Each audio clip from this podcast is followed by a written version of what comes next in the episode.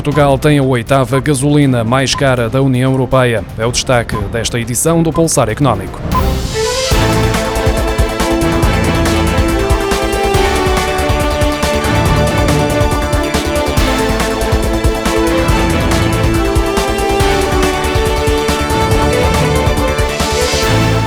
Portugal tem a oitava gasolina mais cara da União Europeia, depois do preço ter aumentado 1,7% no quarto trimestre do ano passado, face ao trimestre anterior, de acordo com o Boletim de Preços da Entidade Reguladora dos Serviços Energéticos. Nos últimos três meses de 2021, o litro de gasolina de 95 octanas em Portugal continental foi vendido em média por 1,67€, continuando a ser um valor mais elevado que o praticado em Espanha, com uma diferença média de 25 cêntimos por litro. Contudo, se for retirado retirada a carga fiscal de 57%, Portugal tinha um preço do combustível 1,3 cêntimos por litro inferior ao do país vizinho. No caso do gasóleo, Portugal ocupa a décima posição entre os países com os preços mais elevados em toda a União Europeia. O preço médio praticado corresponde a uma diferença de 32 cêntimos por litro face ao país que pratica os preços mais baixos e de 35 cêntimos de diferença por litro em relação ao país com os preços mais elevados. O rendimento familiar dos países que compõem a Organização para a Cooperação e o Desenvolvimento Económico está a 4% acima do nível registrado em 2019, o período pré-pandemia. Segundo os dados agregados divulgados pela OCDE esta segunda-feira, foi registrado um aumento de 0,2% do rendimento real dos agregados familiares no terceiro trimestre de 2021 face ao trimestre anterior. A OCDE sublinha que a subida dos rendimentos foi transversal à maioria dos 38 países que fazem parte da organização, o que permitiu permitiu compensar a queda de 1% dos rendimentos nos Estados Unidos. Os promotores imobiliários estão a travar os investimentos em novos projetos habitacionais e isto apesar da venda de 190 mil casas no ano passado, num volume histórico de transações na ordem dos 30 milhões de euros.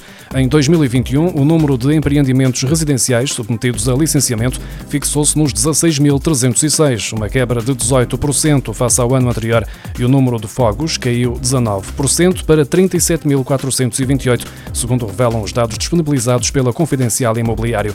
O aumento dos custos da construção e a morosidade dos processos de licenciamento parecem ser os principais fatores que estão a colocar entraves aos investidores, já que o mercado não perdeu dinamismo nestes anos de pandemia.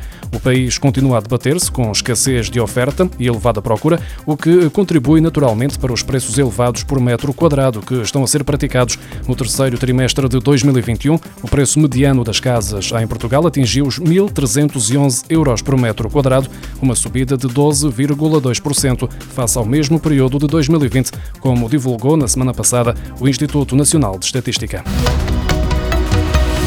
O setor da construção lidera o número de vagas por preencher no Instituto do Emprego e Formação Profissional. Só no final do ano passado, esta área apresentava mais de 2.500 ofertas de trabalho sem candidatos.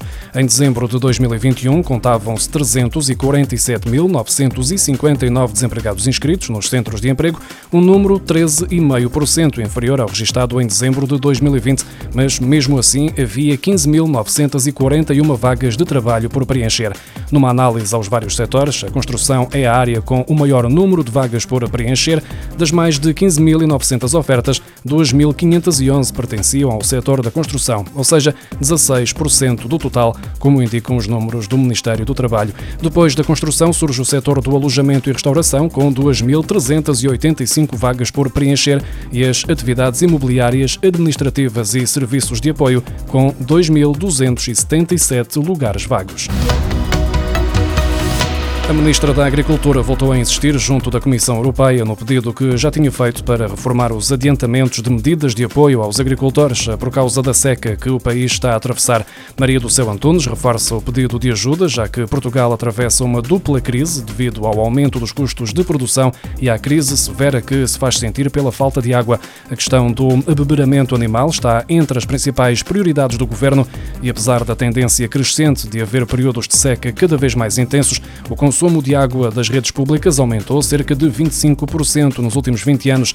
No início do século, cada cidadão consumia 52 mil litros de água por ano e, em 2020, o consumo disparou para 65 mil litros. Isto quer dizer que, em média, cada pessoa consumia 142 litros de água por dia e atualmente consome 178 litros. O número de beneficiários do rendimento social de inserção está a aproximar-se dos níveis pré-pandemia. No fim de 2021, contavam-se pouco mais de 205 mil pessoas a receber este apoio social. O pico foi atingido em maio do ano passado, quando a prestação chegou a 216 mil beneficiários. Ainda assim, o número está acima dos cerca de 200 mil registros em março de 2020, o mês que ficou marcado pelo início da pandemia.